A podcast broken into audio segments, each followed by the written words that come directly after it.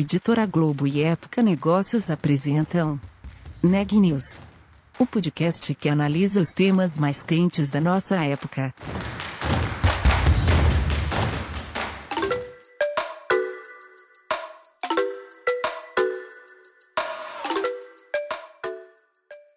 Olá, meu nome é Ana Laura Stachewski, eu sou da Época Negócios e você está ouvindo mais um episódio do Neg News, nosso podcast sobre como navegar e liderar em tempos de incerteza. A indústria automobilística passa por mudanças profundas. A tecnologia é uma parte importante, mas não a única. Montadoras também estão buscando se adaptar a um mercado dinâmico e com novas demandas. Quem conta mais sobre esse assunto é Ana Carolina Nunes. Ana Laura, pois é, a indústria automobilística vive um momento chave em que as montadoras estão se debruçando na eletrificação dos veículos, pensando aí até nos compromissos de descarbonização que foram assumidos por empresas e por países durante a Conferência do Clima de Paris, e também por conta da sustentabilidade de se ter uma fonte mais limpa e renovável. Eu conversei com o Pablo Dissi, ele é CEO da Volkswagen para a América Latina, e a gente falou sobre os planos da montadora alemã para eletrificar sua frota é, e aí falamos também sobre como os carros estão embarcando cada vez mais tecnologia e de que forma isso impacta na mobilidade. E além disso, a gente também tem que considerar as mudanças do consumidor sobre o uso do automóvel e assim entra nessa equação os serviços de carro por assinatura, que são exemplo dessa mudança do comportamento do consumidor, é, as montadoras oferecendo aí diferentes modelos de negócios de olho na conveniência para o cliente. Falamos ainda sobre como o setor deve se acomodar após as movimentações que a gente teve recentemente com a saída da Ford da Mercedes aqui do país enquanto outros players vão numa direção inversa, aumentando seus investimentos por aqui. E aí ele diz como é que fica a Volkswagen nesse cenário. O Pablo falou ainda sobre como vê os veículos autônomos. Vamos ouvir na entrevista completa. Pablo, muito obrigada pela sua participação aqui no Neg News para a gente falar hoje sobre mobilidade, indústria automotiva e a Volkswagen nesse contexto. Primeiro, até para a gente contextualizar o cenário, como que foi o impacto da pandemia na companhia? Como é que foi aquele primeiro momento, há mais de um ano, é, que chegou a pandemia aqui no Brasil, mas ela já vinha avançando né, para o Oeste? Como é que vocês enxergaram essa crise sanitária? Como que ela ia atingir a empresa? Isso trouxe mudanças de rota? Como que foi esse momento? Bom, eh, Ana Carolina, muito obrigado pela oportunidade. Foi, foram momentos muito difíceis, né? Principalmente porque ninguém entendia eh, a gravidade do assunto. Todos nós fomos pegos por surpresa, né? Mas quando entendimos a gravidade da situação, nós fomos a primeira montadora a parar nossas fábricas no Brasil. Uhum. Não tivemos nenhuma dúvida de que a saúde dos funcionários e as famílias dos funcionários e, e todos, todo o ecossistema, fornecedores, eh, concessionários, era a prioridade. Então, nós paramos e paramos dois meses, né? Se lembra lá na época que, que a gente não tinha muito, muito em claro quais eram as normas de segurança, os protocolos sanitários. Então, foi uma parada bem difícil do ponto de vista de negócios. Foi eh, dramática, né? Porque uma perda de caixa enorme da empresa, com todo o custo fixo. Nós temos em toda a região quase 20 mil funcionários, uhum. mas sabendo que estávamos fazendo a coisa certa pela sim. saúde das pessoas. E, e, depois sim fomos aprendendo com os protocolos da Volkswagen na Alemanha, da Volkswagen na China, e fomos incorporando muitas coisas que depois fomos aprendendo aqui, né? As máscaras, eh, distanciamento social, colocar mais ônibus. Eh, nós aqui tropicalizamos, colocamos monitores dentro da fábrica eh, não para fazer papel de polícia, mas sim para separar as pessoas, porque o brasileiro, o latino, fica muito próximo um do outro, né? Sim. Quase que sem pensar. Eh, então, nós colocamos monitores para, olha, cuidado aí, fica um pouco mais separado, até que as pessoas pegaram o jeito depois de alguns meses. Então, mas eh, foi bem difícil. No ano passado foi uma coisa bem complexa.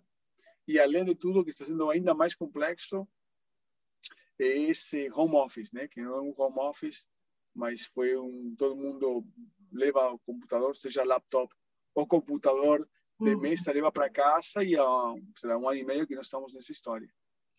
E, Pablo, vocês chegaram a pensar que isso teria um impacto é, no transporte individual, que as pessoas deixariam de ter carro ou, ao contrário, passariam a valorizar o transporte individual por conta da pandemia? Isso traria implicações para a estratégia de negócio de vocês? Olha, no curto prazo não tinha dúvida que todo mundo iria parar de comprar carros, que de fato aconteceu, né? Você tem que comer ou comprar um veículo. Acho que você vai comer, pagar as contas, é isso que aconteceu.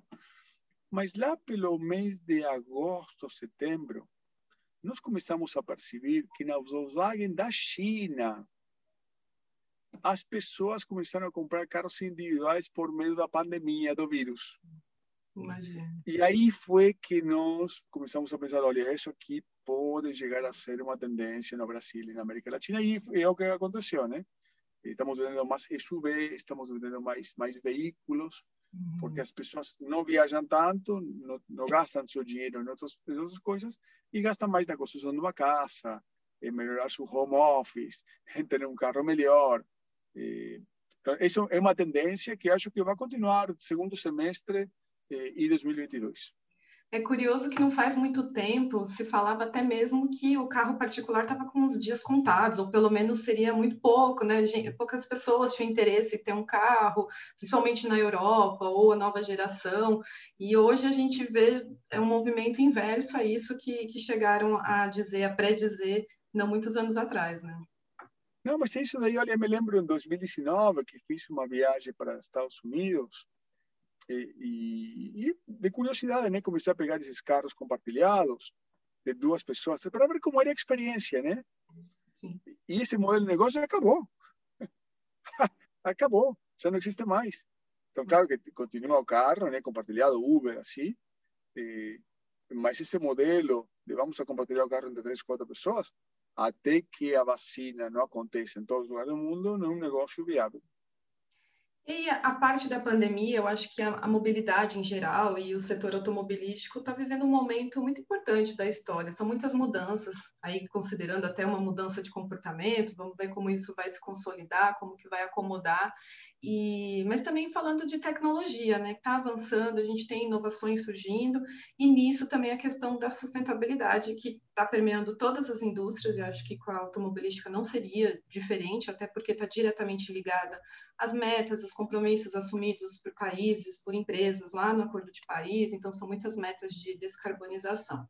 E aí, nesse cenário, a gente fala de carro elétrico, até de carro autônomo e até mesmo de carros voadores, né? Tem uns projetos de que estão em pesquisa, então tem muita coisa acontecendo nesse setor. Mas vamos focar nos elétricos por enquanto, que é o que está mais próximo da gente hoje. E a Volkswagen tem se dedicado aos modelos elétricos, tem planos aí ambiciosos, né? Conforme divulgado por vocês, 70% da frota na Europa modelo elétrico, 50% nos Estados Unidos também modelo elétrico, isso até o ano de 2030, ou seja, daqui nove anos. E vocês Amanhã. Têm... É, logo mais. E vocês têm também o plano de lançar elétricos e híbridos aqui na América Latina até 2023. Se me corrija se eu estiver errado, que também daqui dois anos. Então, primeiro eu queria saber o seguinte: quais são os percentuais hoje dos modelos elétricos, mais para a gente ter uma ideia do quanto se pretende avançar em nove anos, e se aqui no Brasil a estratégia vai ser focar mais nos híbridos, com o modelo de etanol, já que tem muitos que falam que seria maior aderência no mercado brasileiro, por conta do nosso histórico com esse tipo de fonte. É, olha, é uma, uma resposta longa, mas deixa começar de macro para micro. À vontade. É, antes de falar dos elétricos ou híbridos, é importante entender como a energia é gerada no país, seja no Brasil, seja na Alemanha, nos Estados Unidos. Porque não adianta você ter um carro elétrico e gerar energia a carvão e poluir mais o meio ambiente. Você sabe que o Brasil tem uma das maiores energias sustentáveis do mundo. Sim. Solar, eólico, água e etanol. Então, hoje, se você compara o ciclo completo, carro a combustão contra carro a combustão europeu ou americano, o brasileiro é muito mais eficiente porque quando coloca etanol, mas muito mais eficiente uhum. CO2. Então, eu acho que nós, como Brasil, precisamos aproveitar o etanol porque é uma energia renovável sustentável. Sim. Sim? Agora, eh, no curto prazo, nós temos uma estratégia de híbridos, porque o Brasil não é um país, é um continente. Então, para você ter um carro elétrico, tem que colocar postos elétricos ao redor do Brasil. Né? É quase que impossível fazer isso em três, quatro anos. Vai demorar. Mas o carro híbrido é um excelente, é um excelente primeiro passo. Nós já lançamos o primeiro eh, carro híbrido plug-in, o Golf GTE, eh, como um primeiro passo. Uhum. E na sequência vão vir outros híbridos e depois os elétricos. E também estamos em pesquisas de desenvolvimento para ver como podemos transformar o etanol vai ser um carro elétrico. Eu acho que aí o Brasil tem uma mega oportunidade de negócios, de criar novas indústrias, de criar valor agregado, não só como um commodity, mas exportar tecnologia. Claro que precisa muita pesquisa, eh, e não pesquisa só da Vox, de várias empresas, de vários setores. Eu acho que nós temos uma mega oportunidade para mudar o rumo positivamente do Brasil e, e participar desse mercado global de carros elétricos e híbridos. E sobre os números que a gente tem hoje, só para ter uma ideia. Hoje, eh, olha, hoje é menos de 1% carros elétricos, sim? Uhum, uhum. Eh, até porque, pense como um consumidor, né? Se você tiver a possibilidade de comprar um veículo elétrico, você possivelmente coloca um posto de abastecimento elétrico na tua casa, né? Uhum. Você quer ir para, sei lá, Belo Horizonte, Rio de Janeiro, Pernambuco, uhum. Vá para a praia, vá para Maresias. Onde vai abastecer esse carro? Uhum. Então, é, claro que muitas pessoas têm o desejo, mas precisa a infraestrutura Sim. para levar esse carro. Por isso, eu acho que o Brasil vai demorar mais um pouquinho. Uhum. Se nós temos outras necessidades como país, demorar mais um pouquinho eh, que, que outros países, né? Uma coisa é eletrificar uma cidade como Berlim, outra uma capital como São Paulo. Sim. Eh, é claro que vai acontecer. Nós já temos um programa que lançamos em 2019 para colocar 35 carregadores super rápidos do estado do Espírito Santo a de Santa Catarina. A Volkswagen faz isso com EDP, com Audi, com Porsche e outras marcas também, né? É, então, acho que esse é o processo natural, mas nós não podemos esquecer do etanol, porque isso pode ser um, um, um produto que pode virar um jogo para o país. Uhum. E quando se fala também em eletrificação, tem a questão do desafio da, da, bateria, né? A gente avançou muito nisso, mas ainda tem esse desafio, inclusive por conta é, dessa autonomia, justamente aqui no país, longas distâncias, né? Mas o quanto a gente já avançou em, em relação a baterias, assim, em termos gerais? Muito. Olha, eh, te falo os últimos cinco anos, Ana Carolina, eh, os carros elétricos, né? eh, tinha uma autonomia de 100 km, 150 km, e hoje chegam até 600, 700 km. Uhum. Então, foi exponencial e eu acho que vai ser ainda mais exponencial nos próximos cinco anos. Tem muita gente inteligente fazendo pesquisa, investindo muito dinheiro. E nós, por exemplo, anunciamos algumas semanas atrás o que nós chamamos de, de Battery Day, né? E, onde nós colocamos toda essa estratégia de eletrificação de motores, de baterias, e até já foi pensado e comunicado que nós vamos a reciclar até 98% da bateria, uhum. como Volkswagen. Então, o projeto já nasce certo. Não é começar a vender carro elétrico e depois daqui a 10 anos falar, nossa, o que vamos fazer com a bateria? Uhum. Já nasce certo o projeto. Uhum. E, claro que envolve muita química, muitos engenheiros, muita pesquisa, sim, uhum. mas eh, dá para ser quando você vê que as coisas eh, começam com o pé direito. Realmente esse tema está avançando exponencialmente, né? E, cada empresa tem sua tecnologia e é bom que cada um tenha vá por um caminho diferente, alguma vai dar certo, outra não. Uhum. Mas eh, e tem muita gente de, de diferentes indústrias também na Carolina, não é somente pessoas do setor automobilístico, tem pessoas de eh, do setor de elétrico, de tecnologia, eh, de commodities. Tem muita gente fazendo pesquisas, uhum. porque é um negócio muito interessante. Uhum. E muitas delas vão dar certo. Sim. E coincide, como a gente já falou aqui, com a proposta de muitos países e muitas empresas de reduzir as emissões, que realmente é necessário, né? Vai nesse caminho aí, nessa direção.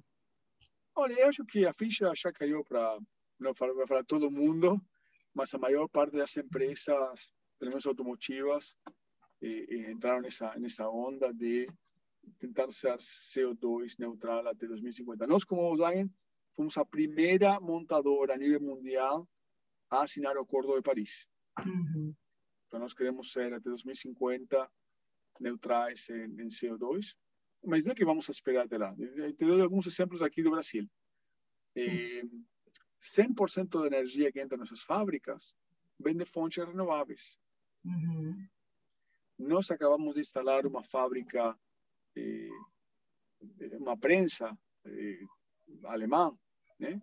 Eh, reduz 30% a energia, reduz 40% o consumo de água, reduzimos até um 70% as emissões de interplantas de CO2, sim? porque reduz o percorrido da, das pessoas. Então, eh, trocamos já tudo. Então, nós já estamos avançados, muito avançados nesse tema, né? E acho que eh, nós da Vox e o mundo vai acelerar ainda mais uhum. eh, nessa tendência.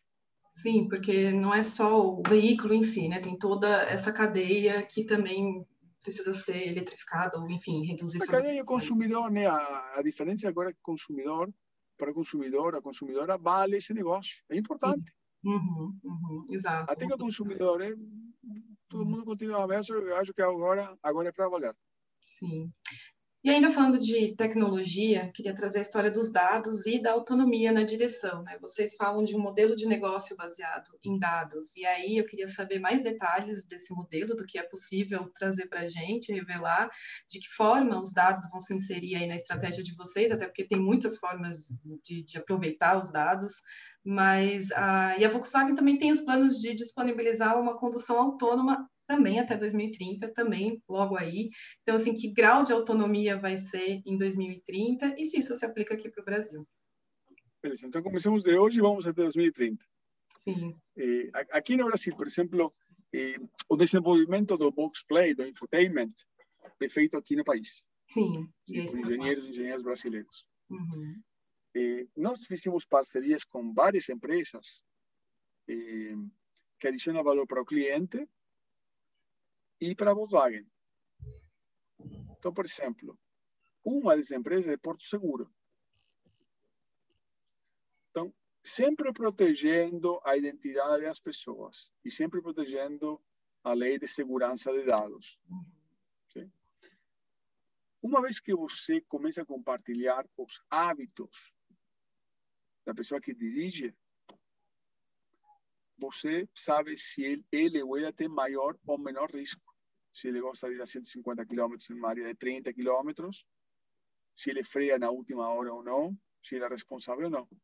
Então, posso, para Ana Carolina, que é uma, que é uma condutora responsável, eu posso te oferecer um desconto de 30% no seguro, porque você não vai pagar a mais por uma pessoa que não é responsável. E nós já começamos nesse modelo de negócios, onde as três pernas ganham. Primeiro, o consumidor, segundo nosso parceiro, e terceiro, nós vamos dar em que começamos a monetizar esse sistema. Nós já começamos isso em 2019. Uhum. E agora vai acelerar, sem parar, enfim, tem, tem várias iniciativas, várias empresas muito boas, onde nós já fizemos parcerias, estamos fazendo mais parcerias em 2021. Isso vai levar um carro conectado, 100% conectado, e isso acaba com o carro autônomo, quando nós temos o carro autônomo, que já existe, o carro autônomo já existe, você vai ter, dependendo de quanto tempo você passa no carro, uma hora, duas horas, três horas por dia, você vai ter duas horas que você vai ganhar. Você pode utilizar lendo um livro, dormindo um pouquinho, eh, trabalhando, eh, pagando contas, fazendo shopping, enfim, são duas horas que várias empresas, que o ecossistema, começa a interagir com o consumidor ou a consumidora. Então, essa tecnologia já existe. O que precisa no mundo, e Brasil também, é uma infraestrutura. Porque. E, e também a parte legal, mas deixa eu falar primeiro a infraestrutura. Esses carros autônomos têm sensores. Então você precisa microchips super rápidos que processem informação e que entendam que no Brasil tem um pouquinho mais de buracos que em outro país. Ou que a linha não está pintada. Então, se não tem uma boa infraestrutura, fica mais difícil implementar o carro autônomo. Agora, eu sou convencido que em países como o Brasil, você precisa começar como pilotos. Você fala, olha, vamos fazer uma via do aeroporto de Guarulhos até a Avenida Paulista, por exemplo. E só carro autônomo. Funciona, vamos a levar isso para, lá, Porto Alegre. Vamos a criar uma via. Eh, em outros países, pode ser utilizado isso na, nas BRs, né, da via BR-101, na Alemanha, na Autobahn, etc, etc. E, e depois está a parte legal. A parte legal, ética, é mais complexa. Quando, quando você está dirigindo e tem que tomar uma decisão e você vai bater contra alguma coisa, seja um, um animal ou uma pessoa, você inconscientemente toma uma decisão. Né? O volante vai para a esquerda ou para a direita. Se o carro autônomo enfrenta esse tipo de decisão, alguém vai ter que programar esse veículo a tomar uma decisão. Se responsabilizar. Então, essas questões ainda não foram respondidas, mas vão precisar. Uhum. Vão precisar. Por isso acredito muito no piloto, na área controlada, sem misturar o ser humano e a máquina. Deixa a máquina, carro autônomo, sim, em, um, em uma linha, em uma rodovia, só para um carro autônomo. A medida que nós vamos ganhando confiança, aí nós vamos abrindo o ecossistema. Vai ser um processo, não vai ser de um dia para outro. E, Pablo, só voltando à questão dos dados, então a ideia é usar isso mais para uma expansão de serviços do que necessariamente para os próprios produtos da Volkswagen em si, é expandir isso para outras ofertas ao consumidor. Com certeza, o que uhum. o consumidor requer é conveniência. Sim. Então, por exemplo, você como consumidora, acho que ninguém hoje em dia gostei para uma concessionária passar três horas firmando, assinando papéis, né? Acho que ninguém. Bom, nós criamos um programa dois anos atrás que o vendedor vai na tua casa, da concessionária vai na tua casa, você escolhe o carro online, se você quiser compra e assina um contrato com teu dedo, todo digital. Não precisa mais um papel, faz o financiamento no iPad no...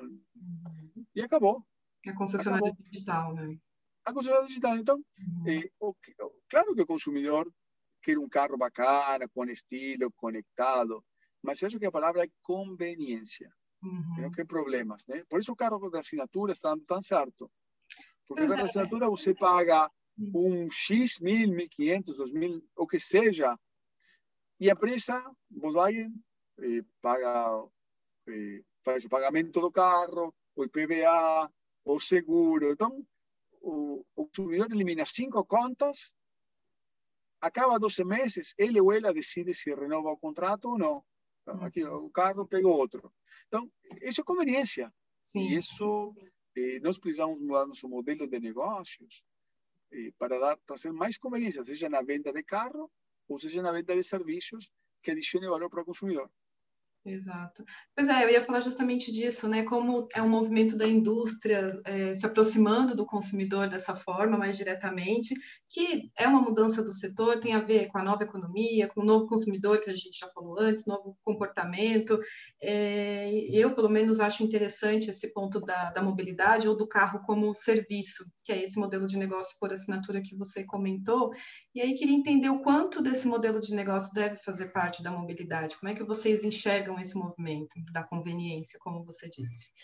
Olha, isso tem que ser muito abrangente, né? Porque depende da cidade onde você vive e depende da mentalidade do consumidor. Uhum. Eu acho que o consumidor sempre vai precisar da mobilidade. Como ser? Vai ter pessoas que vão querer ser donos do veículo, que a propriedade. Tem pessoas que não, que só querem conveniência, carro por assinatura. Uhum. Vai ter pessoas que têm carro compartilhado, que não querem um carro. Eh, acho que vai ter de todos esses modelos. E, e, e depende muito onde você more. Olha, você sai meia hora fora de São Paulo e não tem transporte público. O Uber fica muito caro. Então depende como você usa esse veículo, né? Uhum. Depende como você usa o veículo. E depende do grau que você queira eh, eh, disponibilizar um veículo por conveniência ou por propriedade. E aí a Volkswagen tem que se adaptar a esses modelos, não oferecer diferentes modelos de negócio e o cliente vai escolher. Eu já te falo que nas grandes capitais o carro por assinatura é um sucesso. É um Tem sucesso. números para compartilhar com a gente sobre esse programa que vocês têm? E nós começamos com um piloto no ano 2020. Nós vendimos 4 mil, 5 mil carros, mas vendimos, sim, rápido. Uhum. Então, nós vamos expandir para todo o Brasil, né? Ah, sim, todos os estados. É. Eu acredito muito nos pilotos, né? Porque no piloto você testa com o consumidor, tem velocidade, faz erros, aí corrige em três ou quatro consumidores e depois que corrigiu implementa em todo o Brasil. E, Pablo, recentemente a gente teve uma movimentação no setor de, de, automobilístico, que foi o anúncio da Ford, da Mercedes, deixando o país. Ao mesmo tempo, outros players também anunciaram, ao contrário, mais investimentos no país. Para citar um exemplo, a Honda acabou de inaugurar uma segunda fábrica aqui no Brasil. E aí, como que a Volkswagen planeja se inserir nesse novo momento da indústria de automobilismo aqui no país? Olha, nós temos quase 68 anos do Brasil. E acreditamos no passado, acreditamos no presente, acreditamos no futuro. E nós acabamos agora um plano de investimento de 7 bilhões de reais no Brasil, com 20 produtos que acabamos de lançar nos últimos quatro anos. Uhum. E, e, nós já temos projetado outros lançamentos no futuro. Então, nós continuamos planejando que o mercado brasileiro vai continuar sendo um mercado forte, um mercado com consumidores eh, muito perceptivos, muito inteligentes, muito antenados, muito conectados. Sim. E, e continuamos investindo em veículos com um bom design, com muita segurança, com qualidade e muita conexão. Pois é, justamente falando de conexão, a gente está falando aí de veículos automóveis super modernos, hiperconectados, até mesmo algum nível de inteligência artificial que deve até crescer isso nos automóveis. E muitos desses veículos são SUVs, SUVs ou sedãs de luxo. E eu queria saber se toda essa digitalização indica que os carros populares vão perder espaço na montadora ou se há planos de unir esses avanços a um modelo mais acessível. Eu acredito que sim, que está e não eu acredito, Ana Carolina, está acontecendo. Então, aqueles carros compactos hoje, se você olha os últimos seis meses, o segmento de carros compactos diminuiu como percentual da indústria uhum. e aumentou o SUV. Então, isso sim vai acontecer. Aliás, está acontecendo. Está acontecendo. Está acontecendo. Acho que vai, vai acelerar. E, por exemplo, os SUVs em 2000 era 1%, até alguns anos atrás era 15%, o ano passado foi 22%, e agora estamos em 28%, 29% do mercado. Uhum. E quem pagou essa conta foram os carros compactos.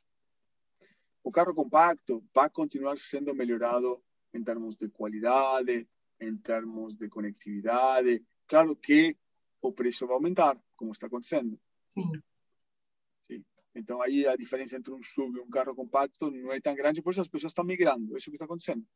Uhum. E outro segmento que está pagando a conta são os segmentos dos sedãs, né? Sim. Que o consumidor eh, a maior parte já prefere um SUV. Então, são tendências do Brasil, mas são tendências do mundo. Tem países que a penetração do SUV chega a 45%. Estamos em 28 ou 29. Imagina o que nós temos para crescer ainda. E aí, unindo com o avanço dos elétricos. Aí, unindo, se você olha todas as montadoras, a maior parte dos elétricos são SUVs. Uhum. Até porque, até porque um carro elétrico que nasceu elétrico, com uma plataforma elétrica, não tem motor, não tem transmissão. Então, o espaço interno é 30%, 40% maior. Com todo esse espaço interno, você consegue criar um, um lounge, né? Consegue criar um espaço super bacana que você não tinha num carro a combustão. Uhum. No mesmo espaço físico de fora. Então, está acontecendo uma revolução e, e quem vai sair ganhando dessa história vai ser o consumidor. Notícias do dia.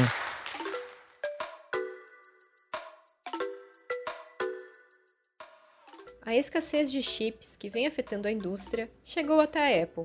Em relatório para investidores, o CEO da companhia, Tim Cook, afirmou que a falta dos componentes atrasou a produção de iPads e iMacs. A estimativa é de que o problema diminuirá em 3 a 4 bilhões de dólares a receita dos próximos três meses.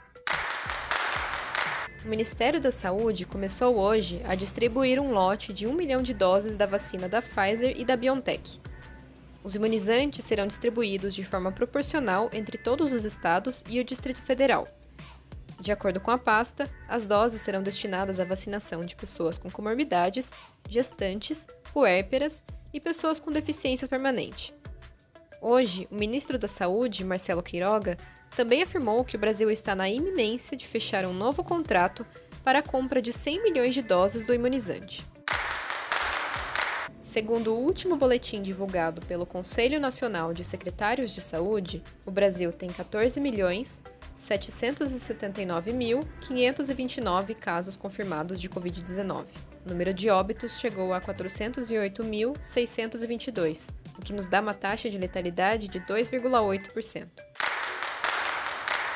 Até este domingo, 31 milhões 875.681 pessoas haviam tomado a primeira dose da vacina contra a Covid-19 no Brasil. Um total de 15 milhões 869.985 haviam tomado a segunda dose. As informações são do consórcio de veículos de imprensa junto às secretarias de saúde. O Neg News de hoje fica por aqui. Obrigada por nos acompanhar e até amanhã. Esse podcast é um oferecimento de Época Negócios. Inspiração para inovar. Não deixe de conferir nossos outros podcasts. Presidente Entrevista Presidente. The Office. E os negócios da nossa época. Ouça, acompanhe, compartilhe. Vamos fazer deste podcast o nosso ponto de encontro.